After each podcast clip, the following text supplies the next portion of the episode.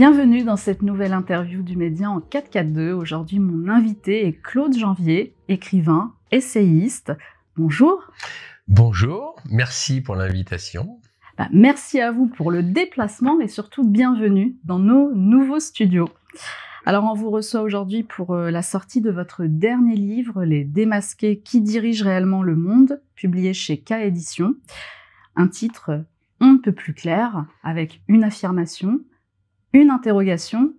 Alors qu'est-ce que cela signifie? Que vous savez exactement qui dirige le monde? Bah, disons que oui, on a quand même une bonne idée de qui dirige le monde, quoi. Bon, je le mets un peu en lumière donc dans mon livre, hein, puisque c'est traité sous le chapitre Vanguard, hein, puisque c'est la finance internationale. Donc, je détaille euh, BlackRock, le géant, mais ça, on y reviendra peut-être après. Et donc après, je parle de Vanguard, qui effectivement ne fait beaucoup moins de bruit que BlackRock, mais qui néanmoins euh, est composé euh, par-dessous, parce qu'on les, ils apparaissent pas donc dans le conseil d'administration, mais par-dessous, ce sont les capitaux des 13 grandes familles les plus fortunées du monde, euh, qui ne font d'ailleurs jamais parler d'elles. Et alors, ce qui est intéressant avec Vanguard, c'est que Vanguard, même si on est riche à milliards, on ne rentre pas dans Vanguard sauf si on est coopté par ces 13 familles. Et, en plus, Vanguard n'est pas coté en bourse. Ça, c'est très intéressant. En revanche, Vanguard est actionnaire de BlackRock. Vanguard, est-ce que ce serait un peu le côté obscur de la force? Bah, ce serait un peu ça. D'ailleurs, ça c'est marrant, Vanguard en français, ça signifie l'avant-garde. Alors l'avant-garde de quoi? De qui? Ça c'est la bonne question, justement. Voilà. Mais en fait, ils sont euh, omniprésents sur tous les marchés puisqu'ils sont actionnaires, en plus de BlackRock, le, géant financier euh, qui normalement, d'après les calculs, euh, pas que de moi, hein, en 2028 posséderont à peu près, peu ou prou, tous les, la quasi-totalité des entreprises mondiales. Alors, comment agit justement Vanguard? Eh ben, ils prennent des parts. En, tant que, tant de BlackRock, ils ont accès donc à toutes les entreprises du monde entier. Et via BlackRock, ils dictent leurs lois, puisque en réalité, quand BlackRock euh, achète des actions d'une entreprise, de, même s'il est en minorité, il n'y a pas besoin avec la loi américaine que d'être majoritaire dans un conseil d'administration, surtout quand ce sont des méga entreprises, pas besoin d'être majoritaire pour dicter sa loi. Il faut, ce qu'il faut comprendre, c'est que euh, même si BlackRock détient par exemple 10% ou 10 à 15% d'actions, ça suffit pour dicter sa loi dans une entreprise, puisque, admettons, le cas de figure, un beau jour, il y a une réunion du conseil d'administration de l'entreprise X, grosse entreprise, hein, on parle d'ici de, de, méga entreprises, et que le PDG de cette, cette entreprise déclare au cours de ce conseil, de cette réunion de conseil, bon, nous, le but et objectif, ce serait cela, euh, si l'émissaire de BlackRock euh, présent dans cette entreprise euh, dit le contraire, dis-moi, oui, ben non, nous, on veut pas suivre effectivement les buts et objectifs que vous préconisez. En revanche, nous, nous serions plus enclins à suivre telle direction. À ce moment-là, le PDG de la de l'entreprise en question a deux choix. Soit il obéit, tout va bien, soit il désobéit, il ne veut pas, Auquel cas BlackRock prononce la formule magique, eh ben nous on se retire, si vous n'êtes pas d'accord. En se retirant, ils retirent leurs capitaux. Mais 10% de millions de dollars, c'est une belle somme. Donc les entreprises peuvent vaciller. À partir de ce moment-là, BlackRock a le contrôle. C'est très intéressant, hein. il faut juste décortiquer un peu le, le point de vue euh, économique de la chose. Voilà, parce qu'on n'est pas trop habitué en France avec ce système. C'est pourtant, mais c'est un système anglo-saxon, beaucoup plus en, en évidence dans les pays anglo-saxons. Voilà un peu comment ça fonctionne. C'est grâce à vous si nous continuons notre combat. Seuls vos dons et vos abonnements depuis cette rentrée sont notre unique soutien. Alors merci à tous et merci de votre fidélité. Alors ça, c'était le côté euh, économique. Oui. Ceci dit, dans votre livre, vous vous attachez à faire un récapitulatif euh, historique et vous démontrez, notamment par des exemples concrets, comment cette mainmise est orchestrée et comment nous sommes testés à notre insu. Alors, je ne vais pas revenir sur la période du Covid dont vous parlez longuement dans le livre, mais deux événements ont retenu mon attention. L'affaire du pain maudit, qui a eu lieu en août 1951, et les charniers de Timisoara, qui ont eu lieu en décembre 89. Vous mmh. nous en parlez? Absolument. Bah oui, 1951, c'était très intéressant parce que j'avais étudié cette affaire. C'est Pont-Saint-Esprit, hein, c'est le fameux petit village de Pont-Saint-Esprit, parce qu'un jour, euh, quelques années de cela, mon épouse et moi, nous y sommes passés, on a même, bah, on était dans le coin, et puis on, s'est même attardé, on avait passé une nuit là, tranquille. Et puis, je sais plus comment ça s'est fait, j'ai entendu parler de cette histoire dans le village même, je sais plus qui m'en a parlé, mais peu importe. Et je m'étais dit, ah oui, il s'est passé quelque chose là, j'en avais vaguement. Alors j'ai commencé à fouiller, à refouiller et à, farfouiller, comme on dit. Et je suis tombé effectivement sur euh, des rapports déclassifiés. Parce qu'au début, impossible d'avoir la vérité sur cette affaire. Et en fait, je suis, fini par tomber en tant qu'enquêteur, quand même, je fouine pas mal, sur les rapports déclassifiés concernant ce problème-là de la CIA. Et en réalité, 1951, ils ont donc euh, mis donc du LSD euh, dans le circuit d'eau de, de Pont-Saint-Esprit, ce qui a contaminé tout le village. Alors, euh, au début, les médias faisaient passer ça à l'époque pour de l'ergot de seigle, parce qu'en fait, l'ergot de seigle est une maladie que le seigle peut avoir, et qui en fait a les mêmes vertus, entre guillemets vertus, on est bien d'accord, que le LSD. Alors, on peut on peut effectivement tout d'un coup avoir un petit problème hallucinogène en mangeant du pain de seigle ou qui serait atteint de la maladie de l'argot de seigle, mais ce qui est quand même relativement assez rare. Et là, en fait, effectivement, preuve à l'appui, puisque les rapports déclassifiés, après on, a pu, les, consulter, ils ont sciemment euh, contaminé euh, l'eau pour voir un peu ce que, ce que ça allait donner. Ah bah les résultats ont été parfaits, il y a eu je sais pas combien de morts, euh, il y a eu la folie collective euh, s'est emparée du village pendant au moins euh, deux trois jours parce que le LSD le problème c'est que ça peut durer 24 heures d'affilée. C'est-à-dire c'est pas où on ingère cette drogue hallucinogène euh, ça monte en puissance et après ça redégringole, ce qu'on appelle un, un good trip et après en anglais a un bad trip derrière. Mais suivant comment ça se passe, ça peut être effectivement, ça peut devenir violent. Il y a des gens qui, qui peuvent se suicider, etc. Donc ils ont fait cette expérience pourrie euh, à l'insu complètement des habitants. Ils en sont pas un coup d'essai, quoi. Alors comment êtes-vous arrivé à la conclusion que la CIA était responsable de cette histoire de pain maudit? Eh ben parce qu'en fait, euh, c'est annoncé dans le rapport. C'était une expérimentation de la CIA. Voilà, en, gros, c'est ça, en France. Bah, il faut pas oublier qu'en France, attention, à l'époque, 51, nous sommes dans l'OTAN. Nous sortons de la guerre 39-45. Des bases américaines, il y en a quand même en France un certain nombre. Nous, euh, nous sommes sous protectorat américain jusqu'à temps que le général de Gaulle en 66 euh, déclare à l'OTAN, euh, déclare aux Américains go home, euh, on était on était vraiment sous contrôle de le, des Américains. Donc expérimentation, parce que les Américains, ils, ont quand même, c'est quand même assez incroyable, ils aiment bien expérimenter hors sol, hors de chez eux. Toutes les expérimentations pourries, ils aiment bien les faire ailleurs que dans leur pays. Incroyable. Hein. Quant au charnier de Timisoara, pour répondre au deuxième volet de votre question, mais ça aussi, ça a été un, énorme leurre donc des médias euh, euh, mainstream et de la propagande donc, puisqu'en faisant croire que c'était ces fameux charniers, que c'était ça. Alors, on resitue quand même euh, la ville de Timisoara. Oui, qui est en Roumanie, etc. Et donc découverte soi-disant d'un charnier. Et sous Ceausescu. Sous Ceausescu, ça a été imputé effectivement euh, voilà, et eh ben, c'était faux. En fait, c'est incroyable, c'est et c'est là qu'on se rend compte que toute cette propagande n'est destinée qu'effectivement qu'à induire les gens en erreur. Et c'est ça le problème. C'est un peu, vous savez, comme en Irak aussi. La guerre de l'Irak, euh, c'était soi-disant euh, les, les, USA et la coalition internationale fallait attaquer l'Irak, fallait abattre Saddam Hussein parce qu'il y avait soi-disant des armes chimiques. En réalité, il n'y a jamais eu de trace d'une arme chimique en, Irak.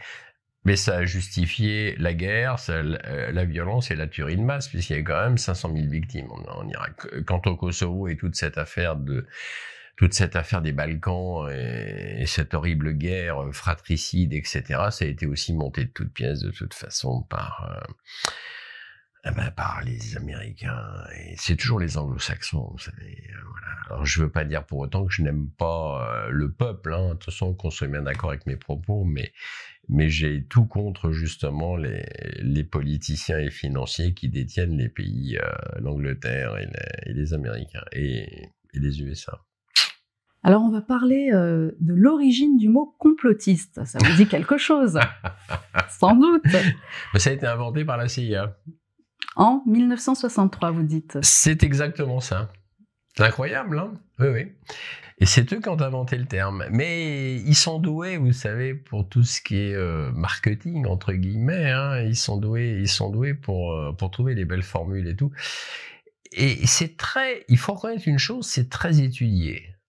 C'est très étudié parce que depuis 63, ça couvre, ça distille, et puis tout d'un coup aujourd'hui, c'est une tare entre guillemets de, on se fait traiter de complotiste. Oui, c'est une, une vraie tare, mais enfin selon eux. Parce que nous, évidemment, nous, nous, le, nous le cernons tout à fait autrement. Ouais, absolument. Et c'était quoi alors à l'époque cette, cette manière d'inventer un mot pour, pour en faire quoi? Bah, quelle stratégie il y avait derrière La stratégie, c'était de pouvoir jeter le discrédit sur toute personne qui allait oser euh, se mettre contre la doxa euh, ou les doxas gouvernementales. C'est vraiment une stratégie étudiée pour jeter l'opprobre sur ceux, sur les lanceurs d'alerte en fait, hein, faire passer les lanceurs d'alerte pour des euh, pour des guignols, hein, si on peut. Voilà, c'est ça. C'est vraiment que c'est que de la stratégie. Mais, c'est, fou, hein, quand même. Mais vous savez, euh, je repense ici aux acronymes euh, quand euh, je refais une petite aparté très vite sur BlackRock. BlackRock avec ses 5000 ordinateurs branchés en réseau, gérés par 2000 personnes, qui écrèment les bourses hein, du monde entier, ça je l'explique dans mon livre, ils ont choisi aussi un acronyme intéressant. L'acronyme c'est Aladdin.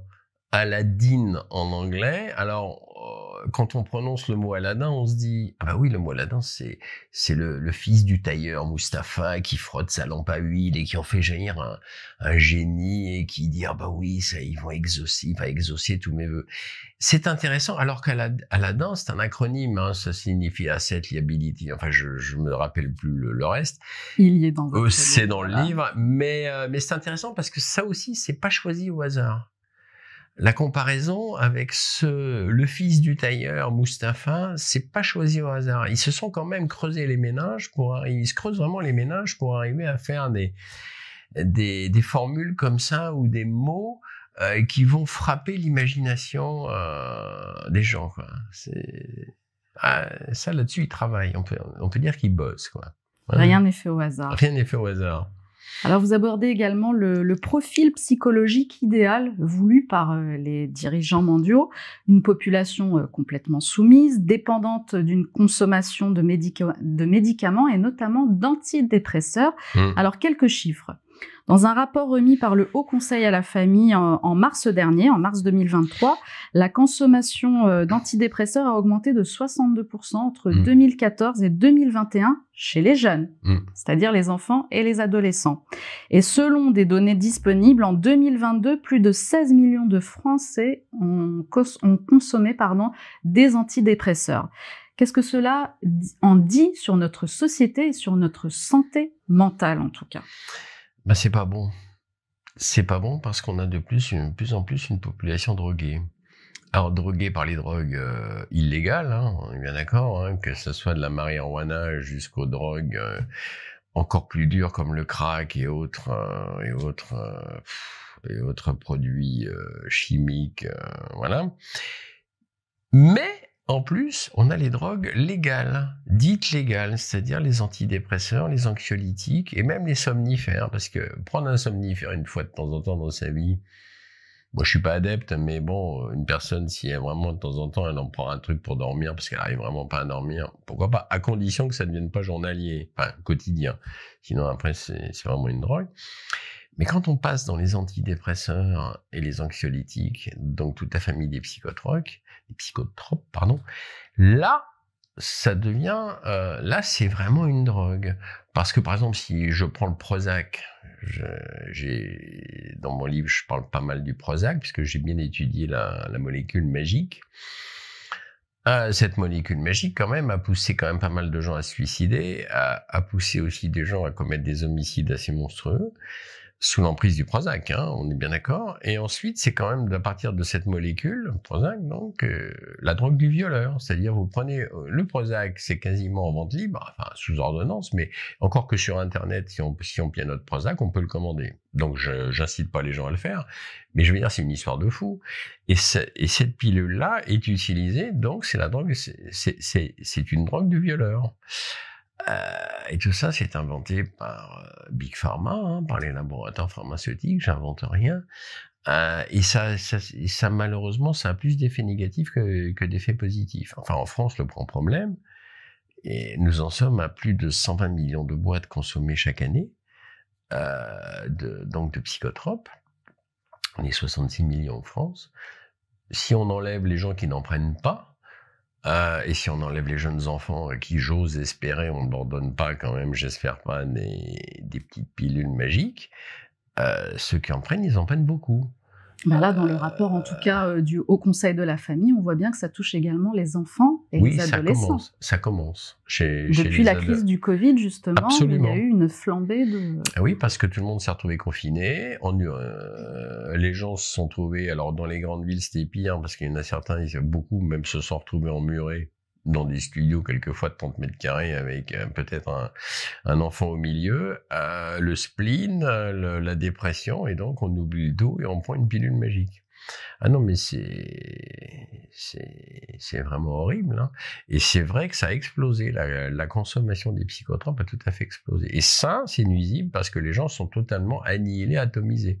Plus vous prenez ça, plus vous êtes annihilé, atomisé. Alors ajoutez à cela euh, le jeune qui va se fumer un petit pétard derrière, euh, bah là c'est les cocktails. Après, faut, faut, faut pas s'imaginer si les gens sont atomisés, annihilés, ils sont, ils sont capables de moins en moins de réflexion.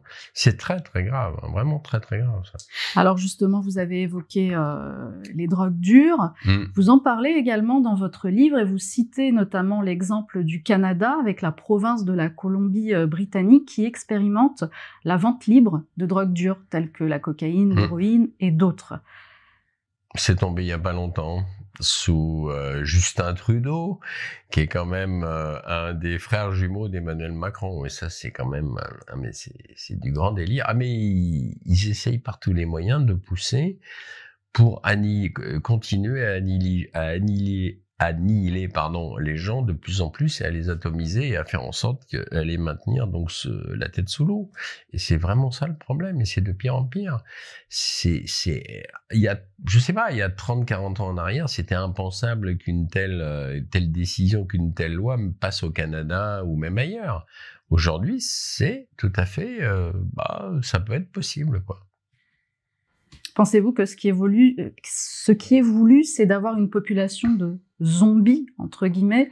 C'est un peu ce qu'on est en train de, voir aux États-Unis avec euh, la consommation de fentanyl. Est-ce que c'est, est-ce que ce serait ça le, but ultime? Ben oui, parce qu'une population de zombies ne se rebelle pas, ne se rebelle jamais et ne, et ne remet rien en cause. C'est le but quand même de cette oligarchie financière mondiale à batterie, non? Le but, c'est d'avoir de maintenir euh, la majorité des gens euh, en esclavage. Hein. Euh, c'est un peu ce que disait d'ailleurs Georges Georges Jacques Attali, pardon, au cours de ses différentes vidéos interviews.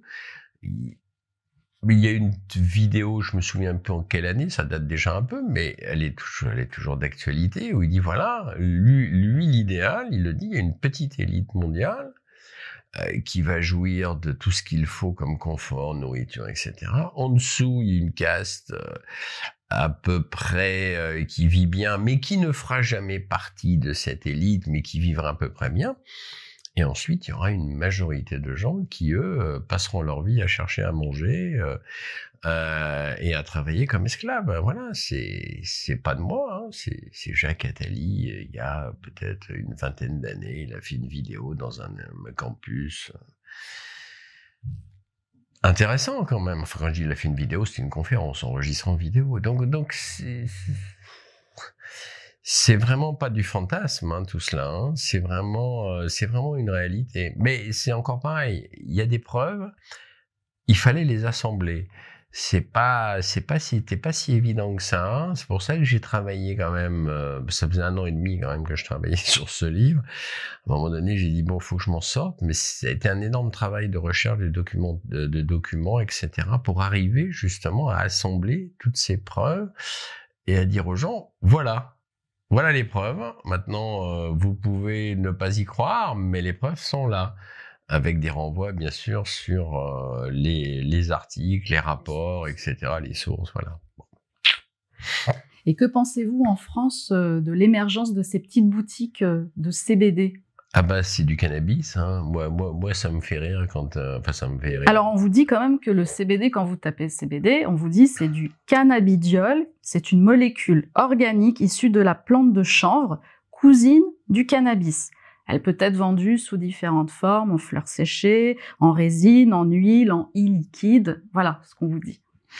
Bah, c'est, ils nous le vendent, enfin ils le vendent euh, en disant oui le, la teneur en THC, donc hein, le, sais jamais le nom à rallonge là, mais enfin c'est la substance planante du la marijuana, on, va faire plus court.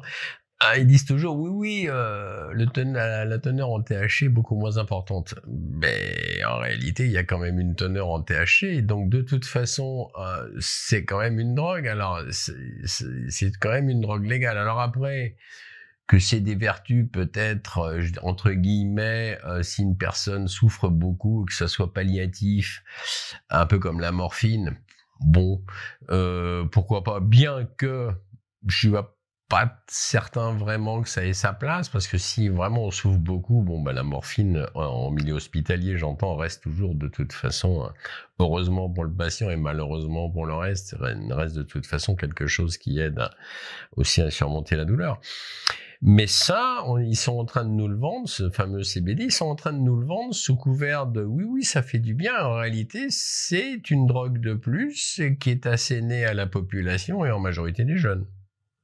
Parce qu'en fait, là où j'habite, il y a une boutique de CBD, je passe de quelques fois devant pour aller faire des courses ailleurs, et j'aperçois toujours quand même une majorité de, allez, de trentenaires, euh, quadragénaires maxi, euh, mais j'ai rarement vu encore des seniors dedans. Je ne sais pas tout à fait la clientèle. Donc c'est une drogue de plus. Il y a un autre point sur lequel euh, vous ne démordez pas, c'est le climat, et notamment l'écologie que vous qualifiez de pacotille. Ça vous fait sourire, tiens. Pour quelle raison ce sujet vous fait-il bondir? Ben, ça me Ah, je vous laisse boire d'abord, allez, avant de répondre. C'est de l'eau, je rassure, je vais rassurer tout le monde. Hmm.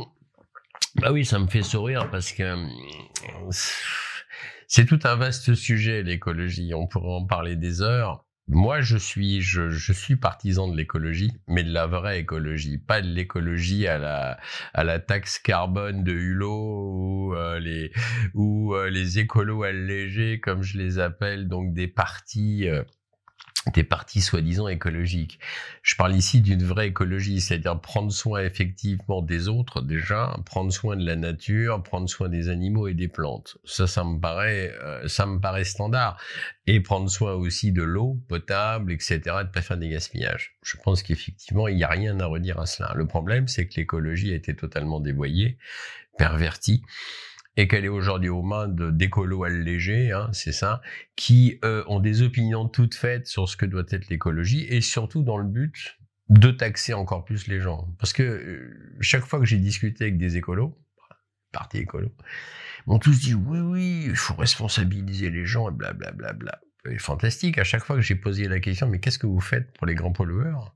Pour limiter les grands pollueurs et pour les contrecarrer Vous savez, je leur ai dit, vous savez, les porte-containers qui sillonnent tous les océans, euh, qui, qui, qui voguent au fioul lourd et qui rejettent dans l'atmosphère du dioxyde de soufre et de carbone, euh, en veux-tu, en voilà, qui polluent plus que d'ailleurs euh, toute une ville avec les voitures. Vous faites quoi contre ça? Là, il n'y a pas de réponse. Euh, donc c'est de l'écologie mal placée, c'est-à-dire. Euh, alors en revanche, Là où c'est navrant, c'est que chez des jeunes, ça marche. Euh, je vais une petite anecdote. Il n'y a pas si longtemps que ça avec mon épouse. On rentre chez un opticien pour se faire faire une, nouvelle paire de lunettes. Et on a un jeune gars, oh, il va avoir les 25 ans, 28 ans, va tout casser. Et puis alors, je sais pas pourquoi, entre deux montures, et on parle écologie. Et il me dit, ah mais moi de toute façon, j'ai tout compris à l'écologie. Ah, je dis, c'est bien, vous avez tout compris, vous avez compris quoi? Ah mais il me dit, c'est simple, je ne prendrai jamais l'avion. Ah bon? Je ne prendrai jamais l'avion Ah bah non, il me dit, ça pollue. Ah, alors j'ai dit donc vous allez jamais aller regarder un pays étranger, voir un peu, parce que c'est toujours intéressant quand même d'aller rencontrer une autre culture, d'autres gens. Ah ben non, non, non, monsieur, oh là là, ça pollue. Euh, pas de voiture. Ah bon? Ah, Pas de voiture non plus. Oh Et vous allez vivre comment? Bah dans mon studio. Ah oui, Bon, et à part ça, ah bah trois plants de tomates rachitiques, il m'a pas dit rachitique, c'est moi qui le dis, sur le balcon pour euh, euh, pour le geste de, des plantes, voilà, super. Et, et alors? Ah ben un vélo électrique pour aller faire les courses. Oh, le gars il a 25 ans. Oh, J'ai dit mon Dieu. Je me suis dit mais mais, mais c'est pas possible d'être comme ça. mais il est pas seul dans ce cas-là. Eh ben non, il s'est, mais c'est, je sais. Parce qu'il y a une partie des écolos qui sont un peu extrémistes aussi.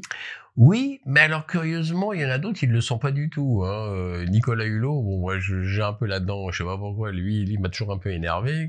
Quand il, nous prenait l'écologie et qu'il nous cassait les pieds avec sa taxe carbone, il allait quand même en Corse, euh, dans sa ville en hélicoptère, il roule en 4x4, enfin bon bref. Euh, ça va. Et puis il a inondé la planète entière de produits Ushuaïa, pardon, euh, plombés aux produits chimiques. Je passe. mais ce qui est fou, c'est que, alors, ils font quand même la pluie et le beau temps. Mais le problème, c'est qu'on est gouverné vraiment aussi de plus en plus. Là, je parle de gens qui, qui ont des responsabilités après. Et on est gouverné de plus en plus par une idocratie.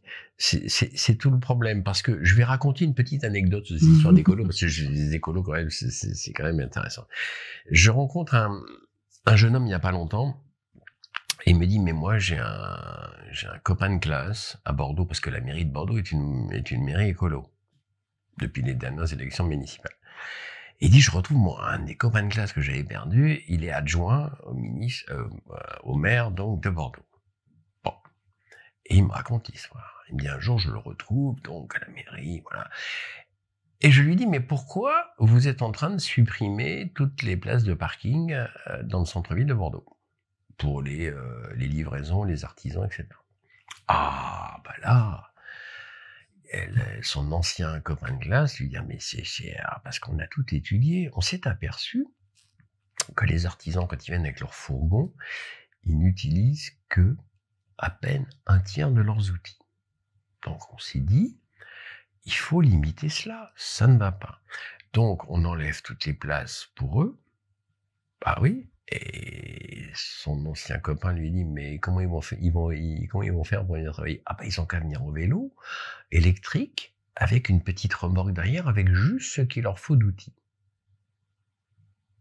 Véridique hein, l'histoire.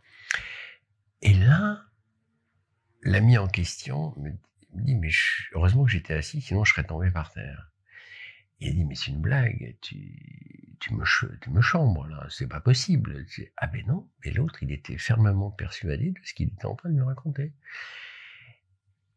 Mais il a fini par me dire, mais ils sont dans un irréel, c'est irréel, ils sont dans un autre monde.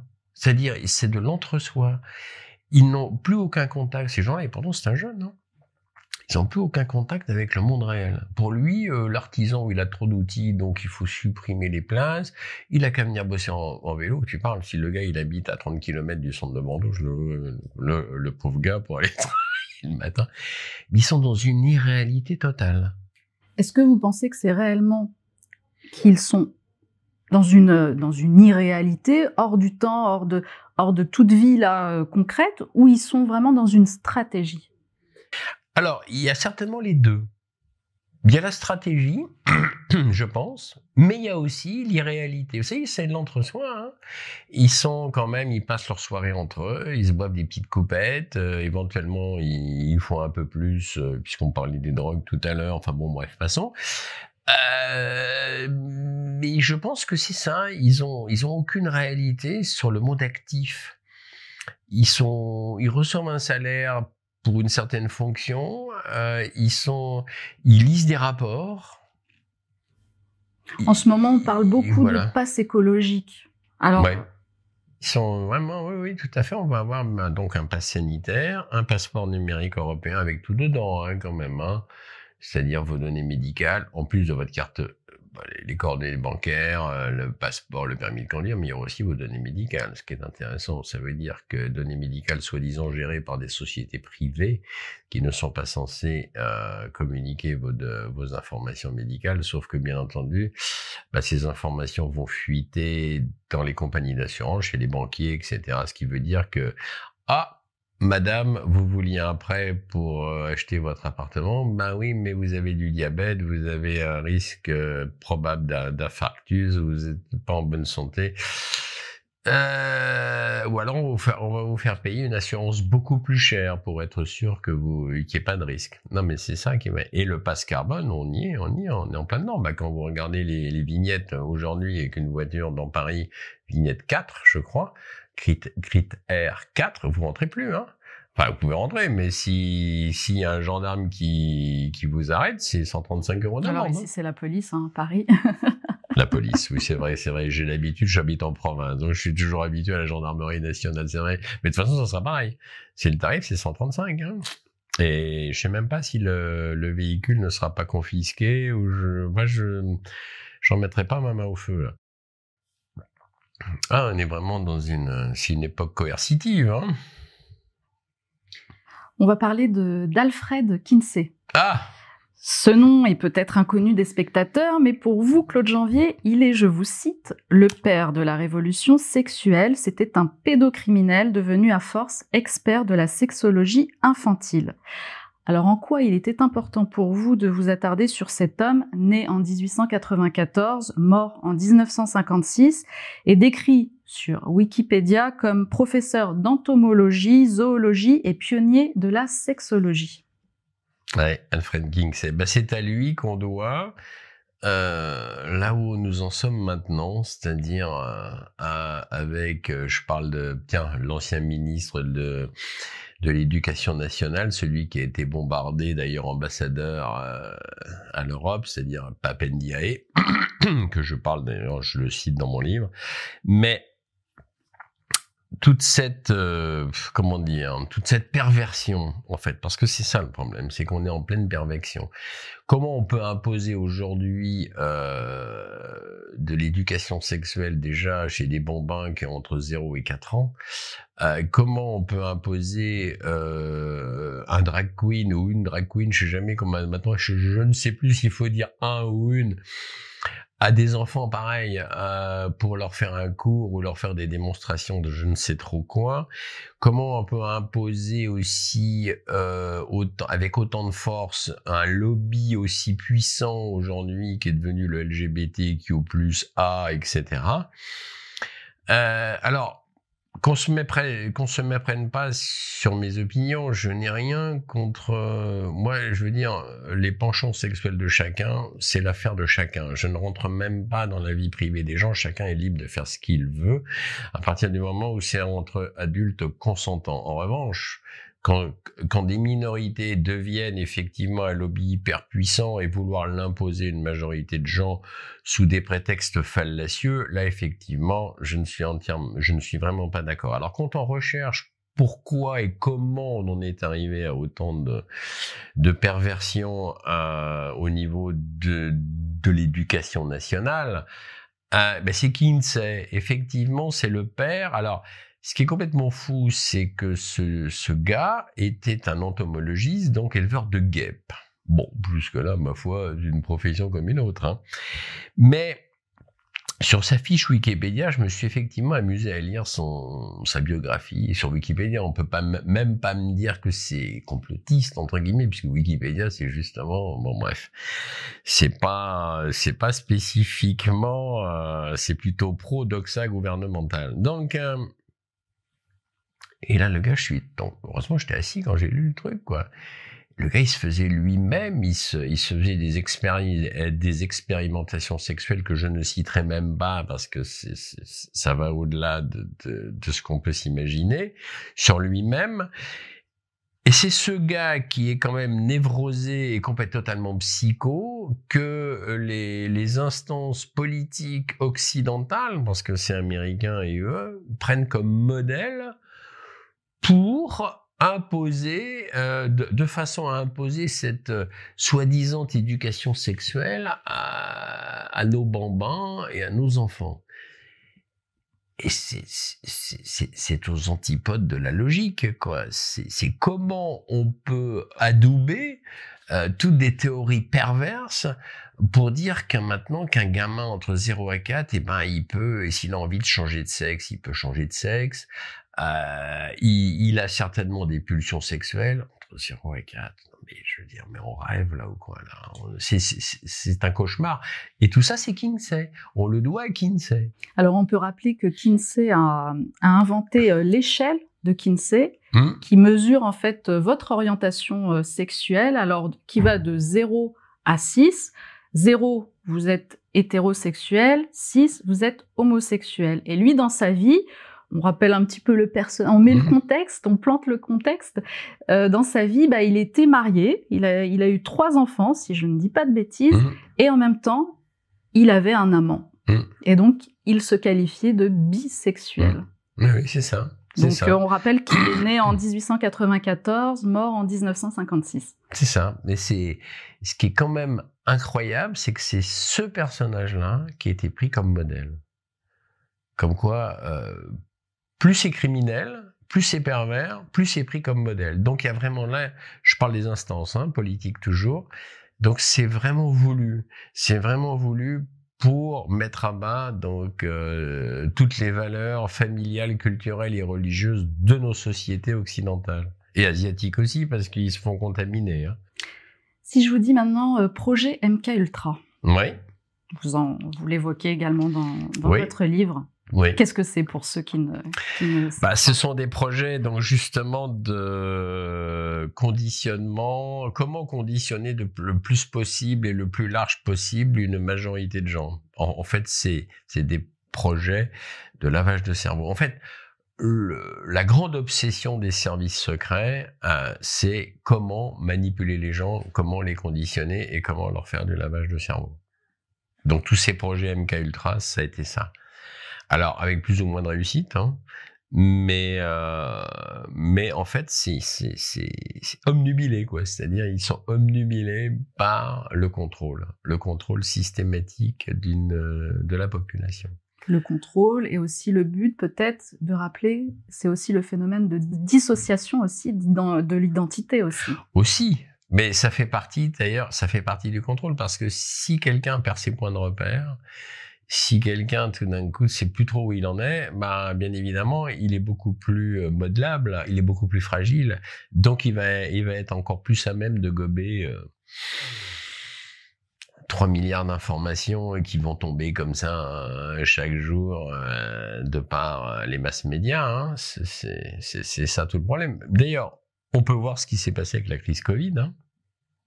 Mais je vais faire un bref survol parce que c'est bon, euh, c'est un sujet qu'aujourd'hui on connaît, on reconnaît, mais quand même, moi j'ai toujours été fasciné avec quelle facilité les, majorité de gens étaient, tombés quand même. On nous a imposé une, dérogation de sortie. Ça, franchement, sans blague, il fallait euh, euh, s'autoriser soi-même à sortir de chez soi. On nous a imposé des couvre-feux qui sont totalement inutiles pour arrêter un virus. J'ai encore jamais compris pour comment un couvre-feu qui en fait euh, limite les gens à sortir la nuit, mais la nuit les gens travaillent le lendemain. Donc à part le week-end, ne lui sortez pas vraiment spécifiquement. Comment on a pu imposer des plages dynamiques? Rappelez-vous, c'est des plages où on pouvait pas s'asseoir, mais il fallait marcher. Et puis si vous vous asseyez, il y avait tata, il y avait euh, la répression qui arrivait, poum, 135 euros. Pareil, moi un virus, je sais pas, il circule pas quand vous êtes debout, mais il circule quand vous êtes assis. Jean Castex l'avait très bien démontré aussi. Prendre le café debout, ah c'est mortel, mortel. Paf, vous le prenez en pleine poire, mais le prendre assis, c'est inoffensif, magnifique. Mais comment Des j'ai même vu des innombrables gens conduire leur voiture seuls avec des masques. Mais comment Mais comment Voilà. Comment la majorité de gens a-t-il pu obéir sans sourciller à ça? Quelquefois, moi, j'aime. Hein? Franchement, ça laisse, ça rêveur, hein? Enfin, ou cauchemar, je sais pas, ça dépend. Bon, dans quel sens on le prend alors justement, est-ce que ce livre est la suite logique de vos enquêtes menées sur la crise du Covid, sa gestion, ses dérives? Bah, c'est oui, c'est une suite logique. Ça, faisait quand même un an et demi que je travaillais sur ce manuscrit et même j'avais commencé à y travailler un peu avant. Bon, c'est vrai que de toute façon, j'ai conscience pour ma part que depuis longtemps, effectivement, euh, bon, euh, il y a quand même une oligarchie au pouvoir et qu'ils sont pas vraiment animés de bonnes intentions. Mais en même temps, cette crise Covid, c'est vrai que ça a été un accélérateur. Donc, euh, c'est là où je me suis dit, bon, allez, il faut que je boucle mes, enquêtes et que je, voilà. Mais c'est vrai que ça a été toute une euh, et il faut il faut voilà ce qui est important de comprendre c'est que parce que quelquefois je rencontre des gens qui me disent oh, oui avec le Covid qu'est-ce qu'on s'est aperçu qu'on s'est réveillé tant mieux ils se sont réveillés c'est bien contrairement à peut-être peut-être beaucoup de gens qui ne sont pas encore éveillés. Maintenant, ce qu'il faut, ce qu'il faudrait, peut-être un message annoncé aussi aux gens, bah, peut-être pas spécifiquement ceux qui vont nous écouter, mais ils peuvent le répercuter après euh, dans leur famille et leurs amis. Ce qu'il faut comprendre, c'est que c'est que ça ne s'arrête pas. C'est juste cette histoire Covid c'est qu'ils avancent sous tous les plans. Tous les plans pour sa paix, c'est ce que j'ai voulu démontrer dans mon livre, c'est qu'ils avancent sous, sous, le climat, la finance internationale, les réseaux pédocriminels, la malbouffe, etc., etc. Et voilà le problème. C'est qu'il faut, c'est que c'est bien en amont que ça a commencé tout ça. Bien en amont. Alors pour ceux qui liront votre livre, mais même peut-être pour les autres, ceux qui ont compris comment fonctionne le système, quels sont nos champs d'action? Les champs d'action, je pense que pour un citoyen euh, lambda, qui n'a pas forcément une représentation politique ou un poste d'attaché parlementaire ou, d'élu, déjà c'est le pouvoir de dire non. Je, voudrais rappeler ici que une personne peut toujours dire oui ou peut toujours dire non. C'est-à-dire si elle pense et si elle trouve qu'effectivement obéir à un ordre ou une directive ou un décret va à l'encontre de la survie, des principes même de la survie, elle a toujours le pouvoir de dire non. Et dans le cas, par exemple, si on prend l'exemple Covid, si effectivement euh, beaucoup plus de gens avaient dit non à ce port du masque qui en fait ne sert strictement à rien, et ça on l'a déjà démontré euh, maintes et maintes fois dans, dans le livre d'avant avec Jean-Loup, puis il y en a d'autres qui l'ont démontré aussi. Si plein de gens avaient refusé aussi des couvre-feux, on va peut-être arrêter un peu les bêtises, euh, si, si plein de gens n'avaient pas obéi comme un seul homme à, sur les plages, ah oulala, faut surtout pas s'asseoir et même pas euh, pique-niquer, sortir la bouteille de rosé au frais pour, voilà, je pense qu'on n'en serait aussi pas là. Et je pense que le monde en serait pas là non plus. C'est-à-dire si beaucoup plus de gens, et pareil d'ailleurs pour toutes ces, histoires d'éducation sexuelle, de perversion de l'éducation nationale, si beaucoup de parents disaient après tout non, nous ne sommes pas d'accord, et le faisaient juste savoir à leur entourage, et je pense que les choses changeraient. Et je pense qu'effectivement, il y aurait beaucoup plus de...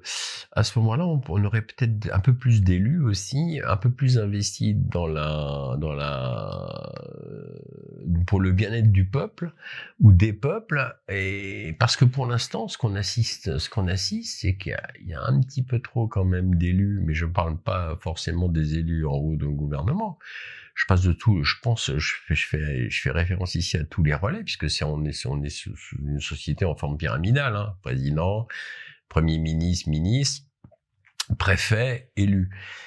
Mais s'il y a un peu plus d'élus au lieu de jouer les, chiens euh, de garde serviles d'un pouvoir qui en fait euh, ne comprend pas grand-chose ou obéit simplement à, à des doxas, des laboratoires pharmaceutiques ou autres, et je pense qu'effectivement, beaucoup de choses pourraient changer. Rien n'oblige, rien n'a obligé pendant, par exemple, le Covid et même après, à, ce que des commerçants affichent commerce ouvert dans le respect des règles sanitaires. Mais qu'est-ce qu'on s'en fout de savoir que le commerce, il est ouvert dans le respect des règles sanitaires? Ça veut dire que le, gars qui dirige ce garage ou cette ou ce commerce, il, se sent obligé de l'afficher. Ben mon Dieu, pourquoi faire? Pour montrer qu'il est en train de dire oh ben oui oui surtout moi j'obéis que c'est c'est ouvert mais attention rassurez-vous c'est mais, mais on s'en doute que c'est peut-être ouvert dans le respect des règles sanitaires. Est-ce qu'il y a besoin de l'afficher? Est-ce qu'il y avait besoin d'en rajouter une couche? Et ça, je fais référence ici à des gens, euh, pas des élus, hein. Je, je, pense à tout un tas de gens qui, qui, qui, qui se sont engouffrés parce que l'État ou le fameux conseil scientifique euh, avec la tête le, fameux Delfrécy, bref, je vais pas, euh, sinon non, je, vais en avoir pour une heure à lui démonter un peu euh, toute l'affaire, mais moi, ce qui m'épate toujours, c'est comment des gens et pourquoi des gens lambda, des commerçants, des ceux qui dirigent quelques petites quelques institutions et tout ça, pourquoi marcher derrière des directives ineptes euh, qui n'ont servi qu'à servir la population. Pourquoi être d'accord avec ça? Pourquoi faire marcher tout ça euh, euh dans le même sens? En fait, nos gouvernements ils peuvent être tranquilles. Il y a quand même une majorité de gens tout, suffisamment serviles pour pour appliquer, sans que l'État lève le petit doigt pour appliquer toutes les directives. Regardez même la gendarmerie, je suis pas spécifiquement non plus un amoureux des forces de l'ordre. Ça, je l'ai déjà dit, je le dis à chaque fois. Mais, mais quand même, euh, dans les Vosges, pendant la, période Covid, et la brigade là-bas, gendarmerie, ils patrouillaient en hélicoptère au-dessus des forêts vosgiennes pour voir s'il n'y avait pas des contrevenants qui arpentaient les forêts alors que c'était interdiction de sortir dire, je... faut arrêter, quoi. Ça veut dire qu'ils dépensaient l'argent public en kérosène, parce qu'un hélicoptère, euh, ça fonctionne quand même avec C'est pas très écolo, hein. C'est pas du tout écolo, et c'est cher. Tout ça pour aller éventuellement mettre un PV à un mec qui avait envie de faire son jogging, etc., et qui n'aurait pas porté un masque. Ben, mon dieu, dans les forêts voisines, porter un masque en plein milieu des sangliers et des biches, je vois effectivement pas, pas à quoi ça sert. Non, mais je veux dire, voilà, on n'est pas obligé ce que je veux dire par là, c'est que personne n'est obligé d'obéir au doigt et à l'œil à des directives serviles. Donc on en revient à la question. Je pense que plein de gens ont le pouvoir de dire non. Et si plein de gens avaient le pouvoir de dire non, il ne s'agit pas de dire non systématiquement, il s'agit de faire preuve de discernement. Mais je pense qu'une désobéissance civile, quand, quand euh, les directives de l'État ne vont pas dans le sens de la survie et du bien-être du peuple, je pense que la désobéissance civile doit être de mise. Je dis bien non violente, hein, je suis pas pour une révolution armée, bien entendu, mais une, désobéissance civile, mais oui. Voilà. Et là, les choses peuvent changer. Si, je demande même pas aux gens d'être dans la rue ou d'être euh, ou d'aller manifester ou de s'engager politiquement. S'ils ont envie de le faire, tant mieux. Mais je veux dire, on peut rester, on peut dire non simplement et le faire savoir. Je pense que ça, ça c'est dans les aptitudes et dans les cordes de chacun. Donc le pouvoir de dire non et retrouver aussi son libre arbitre, en fait. Absolument. C'est lié. On est bien d'accord. Avant de terminer, j'aimerais aborder avec vous, euh, Claude Janvier, un thème, un autre volet déjà, et un thème qui vous tient particulièrement à cœur, celui de la guerre en Syrie. Ah oui. Ça, je Alors, vous vous êtes déjà rendu en Syrie, si je ne dis pas de bêtises, à deux reprises? Oui, oui. Fin décembre 2021 et fin avril 2023. Donc ce sont oui, deux voyages en Syrie, organisés par mon ami euh, syrien Adnan Azam, qui en est à son 25e voyage organisé, euh, qu'il a organisé lui, euh, pour faire découvrir son pays donc à des, des écrivains, des journalistes, des citoyens lambda, des géopolitologues, des politologues, etc. Et j'ai eu la chance et l'honneur de participer donc effectivement à deux voyages. Et la Syrie, c'est un pays qui me touche beaucoup, qui m'a beaucoup touché. J'ai, comme je, l'ai dit quand j'étais revenu en décembre 2021, il y a chez moi, il y a un avant et un après la Syrie, ouais. avant que j'y aille et après. Euh, Je sais pas comment dire. C'est un pays qui m'a beaucoup touché parce que d'une part, c'est un pays en guerre et quand vous êtes témoin de ruines, euh, c'est une chose de voir des ruines et des immeubles qui explosent à la télévision avec tous nos films euh, hollywoodiens. Alors on rappelle quand même que le pays est sous embargo depuis 12 ans. Voilà. Voilà. Donc c'est vrai que voir des ruines de visu, c'est compliqué. C'est ça choque. Effectivement, comme vous le signalez, le pays est sous embargo depuis une douzaine d'années, privant les Syriens donc de produits de première nécessité, de médicaments de nourriture aussi, parce qu'ils peuvent pas tout produire, et empêche aussi toute reconstruction du pays, puisqu'il y a ce fameux embargo.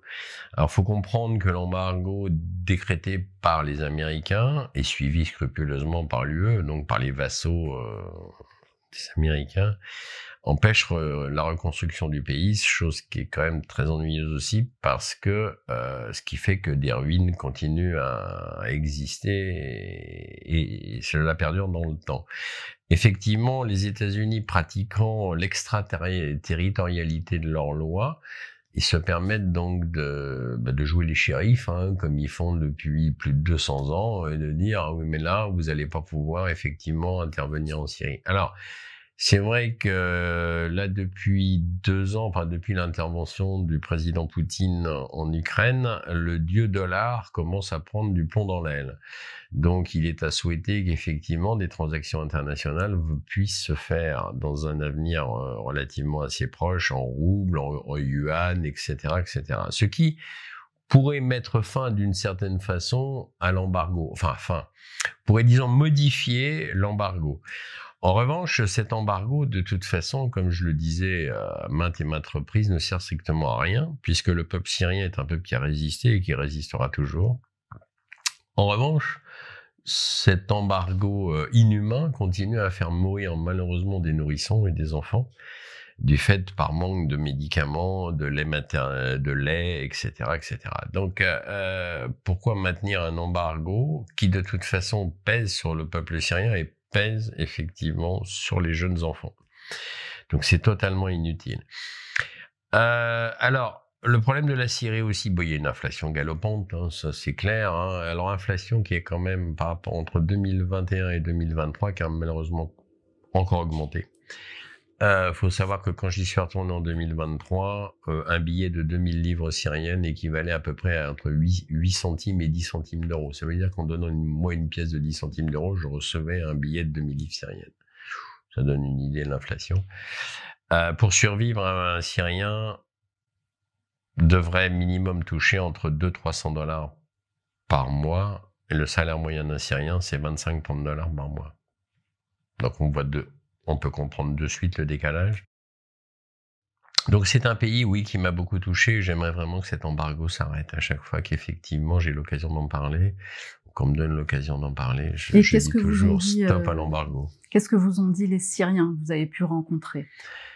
Eh ben, ce message-là, c'est-à-dire qu'on a rencontré le directeur, par exemple, de la chambre de commerce et d'industrie à Alep, Alep, alors Alep qui a été durement touché déjà par les combats, puisqu'il y a 75% de la ville d'Alep qui est en ruine, et en plus avec le tremblement de terre récent, ça a ajouté encore plus de destruction. Et il nous a dit de toute façon, on l'a interviewé, et euh, il nous a dit de toute façon, il faut vraiment que cet embargo s'arrête on a été témoin, et ça fait mal au cœur, d'une, euh, je sais pas, il y avait une file d'à peu près sur un kilomètre de jeunes femmes portant un nouveau-né dans les bras et qui attendaient patiemment de passer devant un stand qui était, qui était ouvert dans la chambre de commerce pour avoir une ration de lait pour le nourrisson. Euh, donc ça, c'est inadmissible qu'au XXIe siècle, on maintienne encore un peuple euh, en esclavage comme ça. C'est-à-dire, c'est une forme d'esclavage. C'est-à-dire qu'on est en train de les euh, de, réduire et de les paupériser encore un maximum. Que c'est totalement inutile et inhumain. En plus, la Syrie, il y a quand même un énorme problème qui est en train de se passer en ce moment. C'est que comme le, alors je vais faire un petit mot de géopolitique si vous le permettez comme les Américains sont en train d'échouer sur le front euh, ukrainien, puisque de toute façon, il est bien évident qu'en ce moment, euh, bah, les États-Unis et les UE, euh, ils sont beaux envoyer plein d'armes, etc. De toute façon, ils sont en train d'échouer. Malheureusement, ça repart en Syrie. C'est-à-dire que là, depuis trois semaines environ, il y a d'importantes manifestations à Sweda, donc qui est une ville du sud-est, euh, la ville natale de mon ami Adnan Azam d'ailleurs, qui est une et là euh, il y a de nouveau ça repart. Ça veut dire que la CIA et le Mossad sont en train de repayer donc des, des agitateurs c'est comme ça que ça se passe hein, en Syrie. Il faut comprendre que c'est pas des printemps euh, arabes comme on nous les vend. C'est-à-dire oui oui il faut lutter contre la dictature blablabla bla, ça c'est du blabla.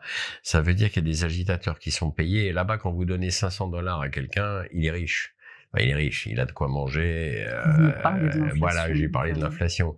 Donc c'est très facile de payer des agitateurs et, à ce moment-là, ça monte en mayonnaise. Mais ça fait trois semaines qu'il y a quand même plus de 5000 personnes dans les rues à Le gouvernement syrien n'a pas réprimé euh, les manifestations. Et d'ailleurs, ça embête bien nos médias de masse parce que j'ai vu passer quelques articles dans, dans, dans quelques torchons disant oh bah tiens, ils ont pas réprimé. Euh, mais en revanche, ça, ça sent pas bon. Et en plus, ça repart aussi à Idlib, là-haut, à la frontière euh, turque. Pareil, avec des agitateurs, etc. Faut pas quand même pas oublier aussi que donc ça bouge frontière turque au nord de la Syrie, ça bouge en bas à Soueda, ça bouge toujours, ça bouge toujours pardon avec la frontière Israël bien sûr puisqu'Israël occupe toujours le plateau du Golan illégalement. Et donc la Syrie, c'est quand même un pays très difficile. Et les Américains, qui disent toujours qu'ils sont partis du nord-est de la Syrie, c'est totalement faux, puisqu'ils continuent à exploiter pour leur propre compte le pétrole syrien. C'est-à-dire que tous les gisements de pétrole importants syriens sont dans le nord-est du pays, donc ça, ils, ils en donnent pas une seule goutte au peuple syrien. Et comme il y a énormément de champs de blé autour, aussi parce qu'il faut comprendre que le nord, le nord-est de la Syrie est très fertile par rapport au sud de la Syrie qui est un peu plus désertique parce que les conditions climatiques sont pas les mêmes. Ce qu'il faut comprendre, c'est que les champs de blé là-bas aussi, c'est pareil, sont sous contrôle américain, dans le nord-est là, et ils en donnent pas non plus un épi ni, euh, ni un petit épi de blé au peuple syrien. Euh, et plus une base américaine énorme qui s'appelle Altanf, qui est, dans le, qui est dans le sud de la Syrie, sur des milliers de kilomètres carrés. Donc c'est vrai que c'est vrai que c'est un pays compliqué parce qu'il y a toujours une ingérence euh, occidentale qui malheureusement perdure. Et en ce moment, c'est vrai que malheureusement, on est, je dis on parce que je suis pas tout seul, on n'est pas très optimiste parce qu'on dirait que ça laisse présager que c'est que les Américains veulent remettre en, euh, la guerre de nouveau au premier plan en Syrie de façon à faire échec à la Fédération de Russie. Parce que les Russes sont quand même présents en Syrie, l'armée russe est présente. Donc, comme ils sont en train d'échouer en Ukraine, ils auraient envie, donc, tout d'un coup, d'intervenir, euh, de refaire pression sur la Russie en Syrie. Donc, tout ça, c'est extrêmement compliqué et c'est, je souhaite ardemment que ça ne se produise pas. Mais, avec l'empire, euh, l'impérium US, malheureusement, tout est possible. Est-ce que vous ferez partie du prochain voyage organisé par euh, Adnan Azam euh, fin septembre, là, qui est prévu fin septembre? Alors, justement, il n'est pas sûr du tout que ce voyage euh, puisse se faire du fait des manifestations dont je viens de parler. De toute façon, il n'était pas prévu que j'y aille parce que je, je viens d'y aller. Et donc, je préfère laisser ma place à quelqu'un qui aurait envie d'y aller et qui ne connaît pas. Et j'inviterai d'ailleurs, et j'invite tous ceux qui auront envie d'y aller, si le voyage peut se faire, d'y aller parce que franchement, si on allant dans un pays qu'on se rend compte de ce qu'il est, on peut pas s'en rendre compte tant qu'on n'a pas mis les pieds dans un pays. En revanche, je suis pas sûr du tout que le voyage fin septembre euh, puisse se faire du fait, du fait que ça bouge beaucoup. Eh bien, je vous remercie, euh, Claude Janvier, euh, d'avoir accepté notre invitation, d'avoir surtout fait le déplacement. Je rappelle le titre de votre livre, Les démasqués, qui dirigent réellement le monde, publié aux éditions, euh, publié chez K Éditions, pardon. Et puis, vous serez toujours le bienvenu de toute manière. Eh ben, un grand merci à toute l'équipe, à vous. C'est voilà, c'est un réel plaisir d'être là. Avant de terminer, je vais tout de même vous inviter à signer notre livre d'or, si vous êtes d'accord. D'accord, bien sûr. Je vous remercie. Merci à vous. Je voudrais rappeler que le média en 442 est un média euh, créé par le peuple et pour le peuple. C'est un média entièrement libre. Nous ne bénéficions d'aucune aide ni d'aucun soutien et encore moins de subventions. Nous ne recevons aucun financement extérieur. Seuls vos dons et vos abonnements depuis cette rentrée sont notre unique soutien. C'est grâce à vous si nous continuons notre combat. Alors merci à tous et merci de votre fidélité.